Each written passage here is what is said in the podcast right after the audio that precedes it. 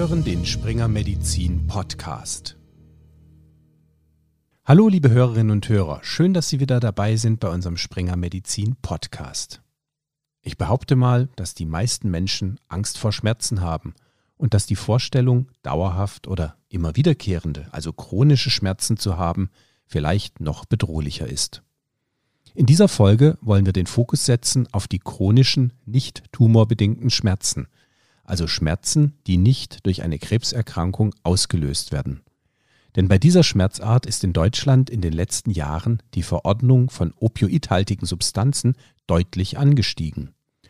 Und Opioide sind zwar hochwirksam gegen Schmerzen, können aber bekanntermaßen auch süchtig machen. Die Frage ist also, wie lassen sich chronische Schmerzen beherrschen, ohne dass eine Opioidsucht entsteht und was kann man machen, wenn der Patient oder die Patientin schon eine Abhängigkeit entwickelt hat. Ich bin Erik Heinz und mein Gesprächsgast und Experte für dieses Thema ist Dr. Johannes Just. Er ist Facharzt für Allgemeinmedizin in eigener Praxis in Bonn, hat sich unter anderem auf Suchtmedizin spezialisiert und leitet außerdem am Lehrstuhl für Allgemeinmedizin der Universität Witten-Herdecke die Arbeitsgruppe Multimorbidität und Polypharmazie. Hallo, Herr Dr. Just. Schön, dass Sie Zeit für uns haben. Hallo und gerne. Als Allgemeinmediziner in der Praxis sind Sie ja wirklich ganz nah dran am Patienten oder an der Patientin. Vielleicht können Sie uns mal beschreiben, wie sich Menschen mit chronischen Schmerzen bei Ihnen präsentieren. Ja, es gibt viele Patienten, die unter chronischen Schmerzen leiden. Teilweise kommen sie wirklich mit Termin in die Praxis und möchten über das Thema ihrer chronischen Schmerzen sprechen und natürlich auch den ganzen Abhilfe schaffen.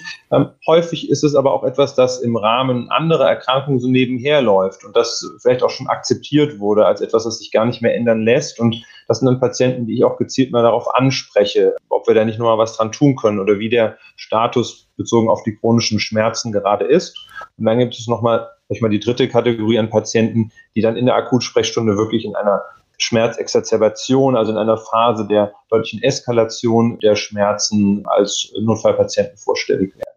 Mit Blick auf die Therapie, was steht denn generell zur Verfügung bei chronischen Schmerzen? Ja, also das Gute ist, dass wir doch einige ähm, sehr wirksame und auch größtenteils sichere Schmerzmittel haben. Das sind so einen die ganz klassischen, ähm, die man eben kennt, die, die nennen wir Gruppe NSAR, das ist zum Beispiel Ibuprofen. Es gibt dann sogenannte Coxibe, das sind Weiterentwicklungen dieser Substanzgruppe. Es gibt das Metamizol, das so ein bisschen ähm, als Wirkstoff alleine steht, aber auch ein mittelstarkes Schmerzmittel ist, das in Deutschland sehr, sehr viel eingesetzt wird. Und darüber hinaus haben wir dann noch, sag ich mal, so ein bisschen Begleitsubstanzen oder Hilfssubstanzen, die zur Schmerztherapie mit eingesetzt werden können und eben als ganz große Schmerzmittelsubstanz, die ich jetzt noch nicht genannt habe, die Opioide. Allerdings wäre mir wichtig, an dem Punkt schon zu sagen, dass chronische Schmerzen Phänomen sind, das den ganzen Menschen betrifft und unterschiedliche Wesensebenen auch betrifft. Und wahrscheinlich ist es ein bisschen zu kurz gegriffen oder auch ein Problem der Schmerztherapie, das oft von Seiten der Behandler, Behandlerin, aber auch von Patientenseite ähm, eine zu große Fixierung auf eben diese Substanzen besteht und dass andere Aspekte, Psychotherapie, Physiotherapie, Bewegungstherapie ähm, nicht ausreichend ähm, genutzt werden, die eben bei chronischen Schmerzen auch sehr wirksam sein können. In dieser Folge wollen wir vor allem erstmal über die Opioide sprechen. Den Punkt der multimodalen Schmerztherapie, den Sie jetzt angesprochen haben, werden wir aber später auch nochmal aufgreifen. In den USA ist es ja durch eine, muss man sagen, jahrelange fahrlässige Verordnungspraxis auch vieler Ärztinnen in manchen Bundesstaaten zu einer regelrechten Opioid-Epidemie gekommen mit wirklich absurd hohen Raten an Abhängigen und letztlich auch sehr, sehr vielen Toten. Gibt es sowas auch in Deutschland oder vielleicht anders gefragt, wie oft werden denn in Deutschland Opioide bei diesen nicht tumorbedingten Schmerzen verschrieben? Das haben wir in Deutschland nicht. Wenn man jetzt sagt Opioid-Epidemie, wie will man das definieren? Ein Versuch ist zu sagen, naja, die, die Menge an verschriebenen Opioiden geht rasant nach oben und gleichzeitig auch eben die Menge der opioid-assoziierten Suchterkrankungen und der opioid-assoziierten Todesfälle. Und so eine Entwicklung sehen wir in Deutschland Aktuell definitiv nicht, auch wenn die Überwachungssysteme, das will ich schon noch dazu sagen, in Deutschland bei weitem nicht so gut sind diesbezüglich wie in den USA, was auch das, das Melde- und ähm, Leichenschauwesen in den USA deutlich, deutlich besser ist als bei uns aus meiner Sicht. Das heißt, wir würden das auch gar nicht so gut mitbekommen, aber unsere, sag ich mal, etwas gröberen Instrumente können uns da auch genügend Informationen geben, dass das so in Deutschland definitiv gerade äh, nicht stattfindet. Zu der Rolle der Verordner oder der Ärztinnen und Ärzte in den USA möchte ich vielleicht auch noch einen Satz sagen, weil das stimmt. Wir als Verordner, Verordnende haben einen, einen großen Einfluss auch auf potenzielle Suchtentwicklung werde ich vielleicht später noch ein paar Mal erwähnen. Aber es spielen eben nicht nur die Ärzte und die Patienten alleine eine Rolle, sondern auch ähm, gewisse gesellschaftliche Faktoren. Und in den USA, da gibt es tiefere gesellschaftliche Verwerfungen und Probleme, die die Opioidkrise mitbefeuert haben. Natürlich hilft es nicht, wenn Pharmaunternehmen ähm, sachlich falsche, verharmlosende Informationen über ihre Medikamente massiv in der Ärzteschaft verbreiten ähm, und Ärzte dann auch über die normalen Indikationen hinaus viel zu hohe Dosen, viel zu lange verschreiben. Natürlich spielt das eine riesige Rolle, aber die Opioidkrise in den USA muss man wirklich als gesamt, gesellschaftliches Gesamtphänomen mit ganz vielen unterschiedlichen Einflussfaktoren sehen und vieles davon haben wir zum Glück in Deutschland so nicht vorliegen. Deswegen mache ich mir diesbezüglich in Deutschland auch keine Sorgen ähm, möchte aber trotzdem darauf hinweisen, dass Opioidabhängigkeit und Missbrauch in Deutschland genauso vorkommen, nicht in dem Ausmaß, aber genauso vorkommen können und vorkommen. Ähm, und äh, deshalb müssen wir da eben als Behandelnde wachsam sein. Können Sie noch kurz was zur Verschreibungshäufigkeit der Opioide in Deutschland sagen? Also Deutschland steht da auch sehr, sehr weit vorne im internationalen Vergleich, ähm, in der absoluten Spitzengruppe, natürlich weit hinter den USA, aber weit vor vielen anderen Ländern. Wenn man über die ähm, Opioid-Tagesdosen spricht, also in Deutschland werden sehr, sehr viele Opioide auch verschrieben. Die Zahlen variieren dann immer von Datenbasis zu Datenbasis, aber ungefähr, ich muss nichts Falsches sagen, aber nach meinen Informationen kann man ungefähr sagen, so grob ein Prozent der deutschen Bevölkerung ähm, erhält eine Langzeit-Opioid-Therapie, also länger als drei Quartale in Folge ein Opioid. Das kann natürlich dann auch wieder sich ändern, aber das sind jetzt nicht gerade wenig Menschen. Also die Opioidexposition in Deutschland ist auch hoch.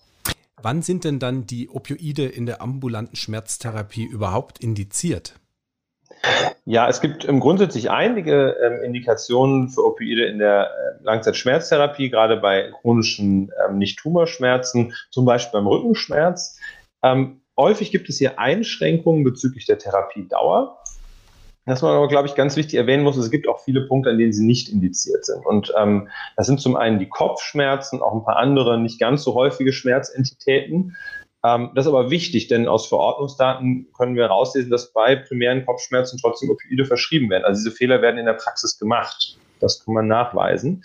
Ähm, und dann eben, glaube ich, was am allerwichtigsten ist bei ähm, eben psychosomatischen Schmerzsyndromen. Also wenn psychosomatische Aspekte des chronischen Schmerzes im Vordergrund stehen, dann sollten Opioide eher nicht verabreicht werden. Und natürlich, das ist klar, ähm, wenn eine ähm, deutliche Suchtentwicklung ähm, bekannt ist. Also wenn der Patient ähm, schon opioidhaltige äh, Substanzen ähm, zur Berauschung einnimmt oder diese an andere Personen weitergibt, dann ist es auch eine ganz klare Kontraindikation. Jetzt haben Sie schon so ein bisschen das biopsychosoziale Schmerzmodell in der Antwort charakterisiert. Wollen Sie das vielleicht noch ein bisschen ausführen und für unsere Zuhörer plastisch machen, was man sich darunter vorstellen sollte? Akute Schmerzen und chronische Schmerzen fühlen sich ja erstmal gleich an sind aber als Krankheitsentität dann doch was völlig anderes. Ja, der akute Schmerz, das ist ein Warnzeichen, wenn ich an die, die heiße Herdplatte fasse, das tut wirklich weh, aber es ähm, gibt mir auch ein ganz klares Schutzsignal, also ein Schutzzeichen meines Körpers. Wenn ich aber über chronische Schmerzen spreche, dann fühlen die sich vielleicht ähnlich an, haben aber ihre Schutzfunktionen verloren und sind selbst zur quälenden Erkrankung geworden. Und das glaube ich, ganz wichtig, erstmal zu unterscheiden. Und dann eben im chronischen Schmerz spielt das biopsychosoziale Modell eine große Rolle. Also der Schmerz findet dann häufig auf viel mehr Wesensebenen statt. Also er hat eine ganz große psychologische Komponente, eine soziale Komponente und aber natürlich auch die körperliche Komponente. Und alles interagiert miteinander. Das heißt, wenn ich diesen chronischen Schmerz behandeln möchte, habe ich natürlich meine medikamentösen Möglichkeiten, aber die werden schnell an ihre Grenzen stoßen, weil eben vielleicht auch psychologische Aspekte, soziale Aspekte hier mit bearbeitet werden müssen. Und deswegen ist es aus meiner Sicht so wichtig, die medikamentöse Schmerztherapie immer in dieses multimodale Modell einzubetten. Was sind denn die Risiken einer Opioidtherapie? Beziehungsweise vielleicht fangen wir an mit den Nebenwirkungen und dann sprechen wir über die Risiken. Warum ist die Suchtentwicklung bei Opioiden denn so gefährlich? Also grundsätzlich gibt es natürlich die klassischen Nebenwirkungen von Opioiden, Verstopfung, Übelkeit, ähm, Benommenheit, Müdigkeit, das ist bekannt. Sie haben aber auch natürlich angenehme psychotrope Nebeneffekte. Also sie wirken entspannend, ähm, man kann besser schlafen, wenn man sie eingenommen hat. Ähm, sie wirken sogar erstmal symptomlindernd bei Depressionen. Also es gibt sogar Versuche oder sagen wir so rum im kurz nach der Entdeckung ähm, von Opioidverbindungen im 19. Jahrhundert wurden ähm, Opioide auch sogar für die Depressionstherapie eingesetzt, mit initial großen Erfolgen, im Verlauf aber natürlich katastrophalen Verläufen bei den Patienten. Und da merken Sie schon, da will ich hin jetzt als Suchtmediziner. Man kann eben sehr leicht, wenn bestimmte Faktoren äh, gegeben sind, von Opioiden auch eine Abhängigkeit entwickeln. In einer professionellen Schmerztherapie ist die Gefahr eher gering, aber auch gegeben. Je weniger professionell das ist und je mehr das eben ähm, unter Kontrolle der betroffenen Person gemacht wird, desto höher ähm, wird dann eben auch dieses Abhängigkeitsrisiko. Und das ist eben bei Opioiden zweiteilig. Zum einen kann man natürlich erstmal eine Gewöhnungsabhängigkeit entwickeln, aber der körperliche Abhängigkeitsaspekt ist bei Opioiden so groß. Denn ähm, nach kürzester Zeit wird eben die Anzahl der endogenen Opioidrezeptoren runterreguliert durch das Überangebot und auch die Herstellung endogener Opioide. Vielleicht das kleine Einschub, Opioide sind ja nichts, was wir fremd in den Körper einführen, sondern sie sind Teil der Botenstoffe des Körpers und werden dann runterreguliert. Und wenn ich dann diese Opioide eben schnell wieder wegnehme, dann kommt es zu extremen Dysregulationssituationen im ähm, Körper des betroffenen Patienten und dann eben zu heftigsten Entzugssymptomen, die dann wieder die dann letzten Endes traumatisierend sind, eine große Angst vor weiteren Entzugssymptomen auslösen und dann hier wieder eben eine körperliche und psychische Abhängigkeit schaffen und den absoluten Wunsch des Patienten, so ein Ereignis nie wieder erleben zu wollen, mit dann eben der Folge einer weiteren Einnahme, dann einer Gewöhnung des Körpers und einer daraus resultierten Dosissteigerung. Und irgendwann sind wir dann eben in Dosisbereichen, die eben auch lebensgefährlich sind, weil man sich dann eben schnell dann doch überdosiert. Es gibt ja von den Opioiden unterschiedliche Arten, also unterschiedliche äh, Darreichungsformen, unterschiedliche Angriffspunkte und es gibt retardierte Tabletten oder eben auch Opioidpflaster. Äh, gibt es denn bei diesen unterschiedlichen Darreichungsformen Unterschiede in der Suchtentwicklung? Also Suchtpatienten, die Opioide ähm, gebrauchen, letzten Endes äh, tun das ja meistens wegen der stark euphorisierenden Wirkung. Und diese tritt umso mehr ein, je schneller das Opioid im Körper anflutet. Vereinfachende Aussage. Mhm. Ähm, das heißt, dieser Effekt tritt am schnellsten ein, wenn es gespritzt wird. Da haben Sie die schnellste, den schnellsten Wirkeintritt innerhalb von Sekunden wenn das direkt in die Blutbahn eingeben. Je, je weiter Sie quasi von der Blutbahn weggehen, desto langsamer flutet es an, desto weniger euphorisierend wirkt es auch. Ähm, die schmerzstillende Wirkung, die ist ja dann eher eine, eine längerfristige Wirkung ähm, im Vergleich zu euphorisierenden. Das heißt, in der Schmerztherapie gehen wir den Weg natürlich dann möglichst weit von der Blutbahn wegzugehen, das heißt in den Bereich ähm, der oralen Gabe und da dann nochmal einen Schritt zurück in den Bereich der retardierten Gabe. Das heißt, wir haben ähm, Darreichungsformen, die sich nur sehr langsam ähm, im Körper auflösen, beziehungsweise den Wirkstoff im Körper abgeben, sodass wir eben eine dauerhafte Schmerzlinderung haben, aber eine möglichst geringe euphorisierende Wirkung. Das ist einer der Gründe, weshalb mich das, das, das Abhängigkeitsrisiko bei einer ärztlich koordinierten Schmerztherapie äh, gering ist. Bei wie vielen Patienten kommt es denn ungefähr zu einer Suchtentwicklung? Haben Sie da eine Vorstellung oder Zahlen? Ja, das ist tatsächlich ein ganz, ganz schwieriger Punkt, weil allein schon die Frage, wie definiere ich eigentlich Abhängigkeit beim Schmerzpatienten hoch umstritten ist. Wir haben uns hier in der Expertengruppe gerade mit dieser Frage beschäftigt, weil ich hierzu auch geforscht habe. Und wir glauben oder sind zu dem Schluss gekommen, dass es wahrscheinlich eine, eine mittlere einstellige Prozentzahl ist. Also irgendwo zwischen fünf bis neun Prozent der Patienten unter langfristiger Opioidtherapie bei chronischem Nicht-Tumorschmerz entwickeln wahrscheinlich eine Form der Abhängigkeit. Was sind denn jetzt zum Beispiel für einen Hausarzt, der einen Patienten sieht, Warnzeichen einer Opioidabhängigkeit? Also bei Schmerzpatienten. Ich rede jetzt nicht von klassischen Suchtpatienten. Grundsätzlich gibt es viele Verhaltensindikatoren, die erstmal auf. Wenn der Patient häufiger als besprochen neue Rezepte einfordert, ist das erstmal auffällig. Da muss man aufmerksam werden. Reicht es vielleicht einfach nicht für die Schmerztherapie oder wird das eskalierend eingenommen? Wenn der Patient dann eben berichtet, dass er dann in der Verzweiflung direkt fünf Tabletten auf einmal nimmt, das ist auffällig. Dann, wenn ähm, es weitere Beschaffungstermine Rücktätigkeiten gibt. Also zum Beispiel der Patient dann sagt, ja, ich, ich habe jetzt viel mehr genommen, das habe ich mir von meiner Großmutter geliehen oder sowas. Die hat das auch. Ja. Auch das ist etwas, wo wir erstmal hellhörig werden. Dann natürlich, wenn, wenn Rezepte plötzlich verschwunden sind und neue Rezepte eingefordert werden müssen. Auch das ist, ist sehr auffällig. Und dann natürlich noch so harmlosere Sachen, wie dass der Patient einfach auch häufig sehr unschuldig, denn das sind ja jetzt keine Abhängigkeitserkrankten, die den Arzt irgendwie an der Nase herumführen, sondern die berichten, Patienten berichten das dann ganz unschuldig, dass sie zum Beispiel das Opioid, ja, die Schmerzen sind schon viel besser, Herr Doktor, aber ich, seit ich das nehme, kann ich abends so toll einschlafen. Ja, das ist ein Satz, den ich genauso schon gehört habe. Und da müssen wir natürlich dann schon sehr hellhörig werden, weil im Zweifel da noch keine Abhängigkeit besteht, aber erstmal ein Missbrauch oder ein Fehlgebrauch. Ja, der Patient gebraucht das Mittel nämlich irgendwann nicht mehr so, wie es gedacht war, als Schmerzmittel, sondern jetzt irgendwie schon zunehmend mehr als Schlafmittel. Und ähm, das wäre so was, wo ich hellhörig werden würde. Wie gehen Sie denn im Verdachtsfall vor? Konfrontieren Sie den Patienten dann direkt? Weil wenn Sie diese Anzeichen entdecken, werden Sie ja nicht untätig bleiben.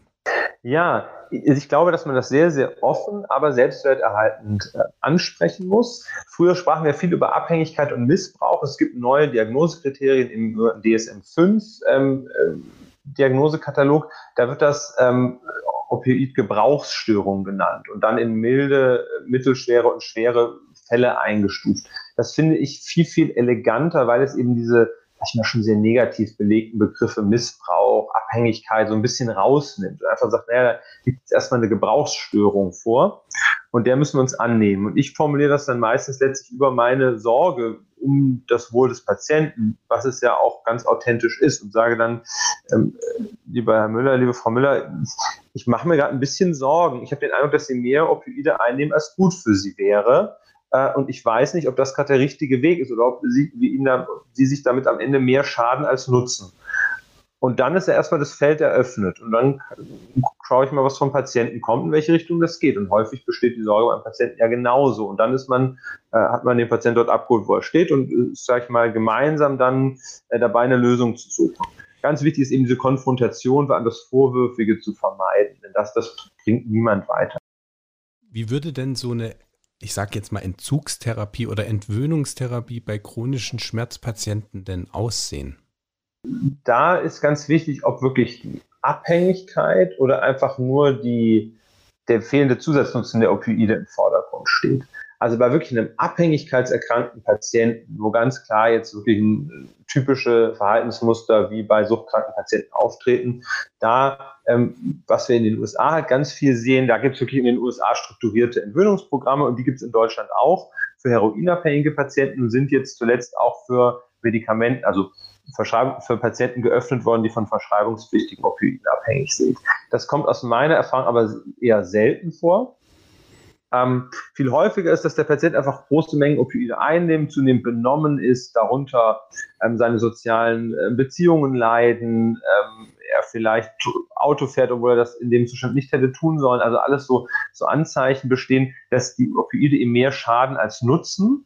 Das ist dann so ein Patient, wo ich das genauso bespreche und eben versuche, die anderen ähm, Aspekte der multimodalen Schmerztherapie in den Vordergrund zu holen. Häufig bestehen die gar nicht. Also ganz viele meiner Patienten, die ich so, so aufgreife in ihrem chronischen Schmerz, gehen nicht zur Physiotherapie, gehen nicht zur Bewegungstherapie, machen keinen Sport, machen keine täglichen Dehn- und Bewegungsübungen, machen keine Psychotherapie, ähm, bekommen eben nur ihre Opioide. Und da versuche ich dann erstmal diese Dinge in Position zu bringen. Vielleicht auch ein, häufig ist auch ein Diät oder Rauchstoffprogramm angezeigt, auch, auch Übergewicht und, und Rauchen haben negative Einflüsse auf chronische Schmerzen. Da versuche ich erstmal den Patienten zu stabilisieren, diese Faktoren in Position zu bringen und gleichzeitig langsam die Opioiddosen zu reduzieren. Und damit habe ich sehr viele Erfolge auch schon gehabt, dass ich Patienten dann wirklich äh, von den Opioiden runterbekommen habe.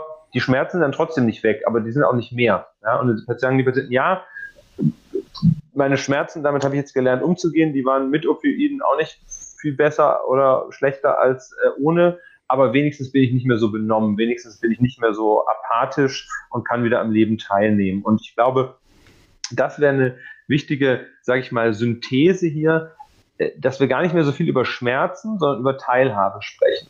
Dass wir bei chronischen Schmerzpatienten gar nicht mehr uns so auf die Schmerzen fixieren, sondern sagen, die Schmerzen sind vielleicht jetzt nach Jahren erstmal auch gekommen, um zu bleiben. Die gehen vielleicht gar nie mehr weg.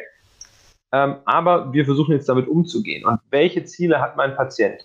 Also mir zum Beispiel sagt, naja, am Wochenende kommen meine Enkel, da will ich mit denen am Boden äh, Duplo bauen. Ja? Und dass man dann sagt, das werden wir jetzt medikamentös erreichen.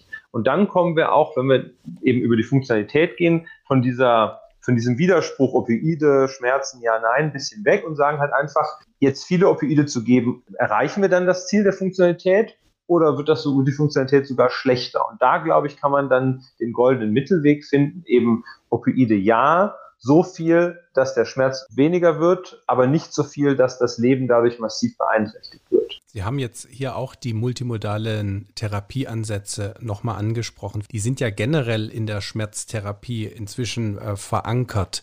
Wie ist denn der Evidenzgrad für diese Interventionen im Hinblick auf die Schmerzreduktion? Ja, also was man sagen kann, ähm, alle diese Dinge, die ich erwähnt habe, sind geeignet, äh, Schmerzen ähm, zu reduzieren. Und es ist so, dass die medikamentösen Optionen den nicht-medikamentösen nicht überlegen sind. Das ist ein typischer Begriff aus der, äh, auch aus der Überprüfung von Arzneimitteln, eben die, der der Überlegenheit. Und die sind nicht überlegen. Und wenn man dann nochmal die Opioide anschaut, sind auch die Opioide den Nicht-Opioiden nicht überlegen. Also das heißt, man kann jetzt so ganz grob vereinfacht sagen, die vielen Aspekte der multimodalen Schmerztherapie sind ungefähr gleichwertig, aber immer im individuellen Patientenfall unterschiedlich zu bewerten. Es gibt natürlich schon Patienten, die hervorragend auf Opioide ansprechen. Und dann aber andere, die überhaupt nicht auf Opioide ansprechen werden, aber wunderbar auf eine Bewegungstherapie. Und das muss man einfach letzten Endes für jeden Patienten wieder aufs Neue rausfinden. Und da gibt es eben wissenschaftliche Ergebnisse, auf die man sich stützen kann. Da gibt es die eigene Erfahrung und teilweise ist es natürlich auch ein Ausprobieren. Würden Sie dann sagen, dass chronische Schmerzpatienten zwingend dort behandelt werden müssen, wo ein Fokus auf diese multimodalen Therapieansätze gelegt werden kann, sprich in Zentren, wo dann auch die Bahnung der Psychotherapie, der Physiotherapie etc. aus einer Hand erfolgen kann? Das, das fragen Sie jetzt natürlich einen, Allgemeinmediziner. Ähm, und meine Antwort ist, das zentrale Anlaufzentrum für jeden Patienten sollte aus meiner Sicht der, die Allgemeinmediziner, Allgemeinmedizinerin sein. Also wir, wir sind als Allgemeinmediziner im optimalen Falle genau das. Wir können die Überweisung für die Psychotherapie ausstellen, wir können die ähm, Rezepte für die äh, Physiotherapie ausstellen, für den Reha-Sport. Wir kennen die lokalen Gegebenheiten, wissen, welcher Sportverein hier spezielle Bewegungsangebote für Schmerzpatienten zur Verfügung stellt. Wir wissen, wo es noch ein Schwimmbad mit, mit Wasserbewegungssport gibt. All das ist beim Hausarzt, steht das grundsätzlich als Information oder ähm, als äh, verschreibungsfähige Leistung zur Verfügung. Also das ist erstmal aus meiner Sicht das Zentrum des Ganzen. Denn unser Gesundheitswesen darf sich aus meiner Sicht nicht zu sehr zergliedern in, in, in einen Experten für alles. Aus der hausärztlichen Ebene dann heraus macht es natürlich aus meiner Sicht gerade für die schwierigeren Patienten, für die komplexeren schon Sinn, wenn wir sie eben an spezialisierte Zentren zwischendurch zur Intervention überweisen können. Aber auch hier wieder, was bringt mir eine, eine hervorragende vierwöchige Intervention, wenn das danach nicht in den normalen Lebenswandel des Patienten umgesetzt werden kann? Deswegen bin ich, aber wie gesagt, das ist natürlich auch meine Perspektive als Allgemeinmediziner, freue ich mich mehr, wenn ich über eine längere Zeit es schaffe, in die, in die Routinen meines Patienten eben positiv einzugreifen und ihn ähm, zu einem gesünderen und, und schmerzlindernden Lebenswandel zu verhelfen, als ihn jetzt intensiv in so einem Zentrum behandelt zu sehen. Wobei, das möchte ich jetzt auch nicht, möchte ich auch, auch wertschätzen. Also es ist toll, dass das gibt und sowas nutze ich auch gerne. Fände ich auch gut, wenn es mehr davon gäbe aber die Basis der Behandlung aus meiner Sicht, und deswegen sind wir halt eben 52.000 allgemeinmedizinische Praxen in Deutschland ungefähr, ähm, sind die Allgemeinmediziner, denn wir sind da. Ja? Also wenn ich jetzt gleich in meine Sprechstunde gehe und ein Patient hat akute Schmerzen, dann kommt er heute bei mir dran. Und ähm, das ist in dem spezialisierten Bereich eben nicht so. Und deswegen sollte das nach wie vor aus meiner Sicht auch immer dort zentral organisiert werden, zumindest beim Allgemeinmediziner. Auch wenn das jetzt schon ein sehr schönes Schlusswort für diese Folge gewesen wäre, möchte ich Sie dennoch noch mal fragen mit der Bitte um eine knappe Antwort. Wie sieht denn aus Ihrer Sicht eine optimale multimodale Therapie chronischer Schmerzen aus? Worauf sollten Ihre KollegInnen achten und worauf die PatientInnen selbst? Also multimodal kann nicht nur von, ich glaube, es steckt schon im Namen, nicht nur von ähm, Ärztinnen und Ärzten erbracht werden. Also ähm, wichtig ist, dass auch noch andere Akteure im Gesundheitswesen eben beteiligt sind, gerade zum Beispiel Psychotherapeuten und Physiotherapeuten. Aus ärztlicher Sicht ist aus meiner Sicht gibt es vier Dinge, die ganz wichtig sind. Die Indikation muss stimmen für das Opioid, die Dosis muss stimmen, die darf weder zu hoch noch zu niedrig sein und die Therapiedauer muss irgendwie festgelegt und abgesprochen werden. Auch hier wieder, ich hatte es ja schon mal erwähnt, ist das häufig, der häufigste Fehler aus meiner Sicht, dass eben Opioide einfach ohne Absprache eines, eines Endpunktes immer weitergegeben werden. Es sind selten Absetzversuche gibt. Und es so von Patient und Behandler angenommen wird, das geht jetzt ewig so weiter. Und das ist nicht immer gut oder selten gut, sag ich mal so. Und das Letzte ist eben, dass nicht äh, Opioide abrupt abgesetzt werden, denn die dann auftretenden Entzugssymptome können wirklich sehr traumatisch für den Patienten sein und jede weitere äh, Dosisreduktion dann, dann extrem schwierig machen und zu erneuten eskalativen Ein Einnahmeverhalten führen. Und das sollten wir auf jeden Fall verhindern. Das Wichtigste ist aber, glaube ich, dass wir ein offenes Ohr für unsere chronischen Schmerzpatienten haben, dass wir sie sehen, dass wir sie wahrnehmen, auch die Stillen, denn viele sind ganz still. Und es ist ein schwieriges Thema auch äh, für Ärztinnen und Ärzte, weil man oft der Erfolg, der erwünschte, so wie man ihn gerne hätte, im Sinne der Schmerzreduktion ausbleibt. Aber ähm, ich möchte trotzdem dafür Werbung machen, eben diese Patienten teilweise auch ein bisschen aus dem ein bisschen herauszulocken und doch nochmal versuchen, äh, wirklich mit einer konsequenten multimodalen Schmerztherapie an das Thema ranzugehen. Ich persönlich habe keinen Patienten schmerzfrei bekommen, aber würde sagen, habe einigen Patienten wirklich helfen können, dass ihre Lebensqualität sich deutlich verbessert hat. Und das ist dann eben, das ist dann der Maximalerfolg, den man, den man erreichen kann. Ja, damit wollen wir diese Episode jetzt beschließen. Ganz herzlichen Dank, Dr. Just, für die wertvollen Informationen. Gerne, gerne. Wenn Sie, liebe Hörerinnen und Hörer, noch mehr zum Thema erfahren wollen, finden Sie auf springermedizin.de slash Webinare einen Videovortrag, in dem Dr. Just und zwei weitere ausgewiesene Schmerzexperten die leitliniengerechte Schmerztherapie mit Opioiden bei Schmerzen, die nicht tumorbedingt sind, umfassend beleuchten. Den Link zum Webinar und zur aktuell gültigen S3-Leitlinie Opioidtherapie bei Nicht-Tumorschmerzen, die besonders für ÄrztInnen interessant sein sollte und dort finden Sie auch eine sehr hilfreiche Kurzfassung dieser Leitlinien für Patienten, stellen wir in den Show Notes dieser Episode bereit. Das war's. Danke fürs Zuhören. Bis zum nächsten Mal und bleiben Sie gesund.